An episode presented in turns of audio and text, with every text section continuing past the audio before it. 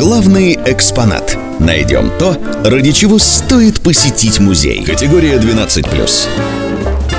Их звали фантомасы за дерзость, изощренность и неуловимость. В конце 60-х годов в Ростове появилась банда, которая держала в страхе все население города, а в особенности кассиров и инкассаторов. Пять лет грабителей выискивала милиция, пока не схватила их по горячим следам после погони с сиренами, перестрелкой, ранеными и убитыми. Все было, как в остросюжетном фильме, только в заправду. Сегодня расскажу о Толстопятовых. За фактами отправляюсь в музей МВД. 10 стволов, изъятых у грабителей, один из главных его экспонатов. Когда-то давно никто не охранял кассиров. Они спокойно ходили по городу с сумками, набитыми деньгами, и никому не приходило в голову выслеживать их и грабить. Но однажды в Ростове появились братья Толстопятовы. Не то чтобы прям появились, они здесь родились, жили и работали на заводе, работали, зарабатывали, но не столько, сколько бы им хотелось, а хотелось миллион. Возьмем, думают, миллион и успокоимся. Но деньги постоянно утекали, то врачу заплати, то подельникам. Десять ограблений они совершили, а на одиннадцатом погорели. Случилось это в июне 73 года в районе проспекта имени Ленина в одном из научно-исследовательских институтов. К этому моменту по приказу тогдашнего главы Донского МВД Бориса Елисова в городе появились ПМГ – передвижные мобильные группы, которые сопровождали инкассаторов.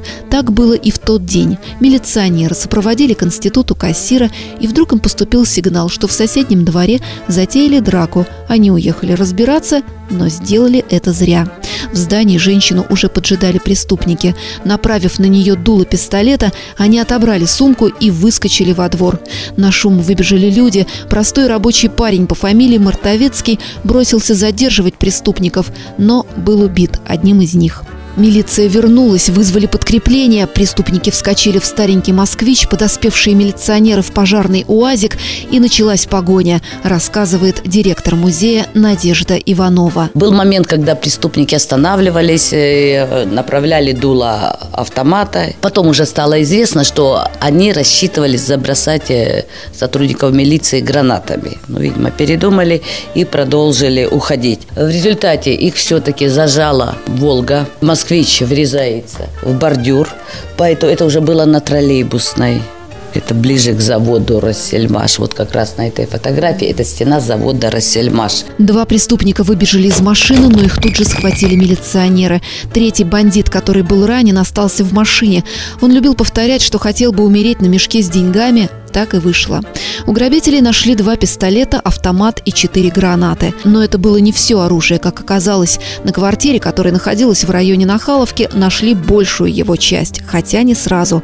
Обшарили все, но улик было недостаточно. Криминалисты долго ломали голову, пока не заметили странную деталь. Снаружи дом казался больше, чем внутри. Тогда они поняли, есть тайная комната, и стали ее искать. И нашли. Она оказалась за зеркалом. Фотография этого интерьера представлена в музее. В фильме Сергея Жигунова, который он снял по мотивам этой истории, Толстопятовы входят в тайную комнату через шкаф.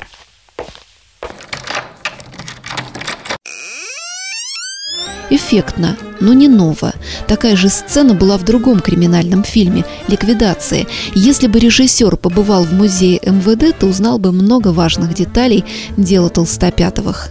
Здесь ему посвящен целый стенд. 10 стволов оружия, большую часть которого преступники делали сами, фотографии милиционеров, которые их задержали, снимок Мартовицкого, который пытался остановить бандитов и погиб, а также схема разбойного нападения, которая стала для них фатальным. Чтобы попасть в музей МВД, нужно подать заявку. Просто так туда не пускают. Хотя несколько раз в году здесь устраивают День открытых дверей. Самый ближайший будет 9 ноября, накануне Дня полиции.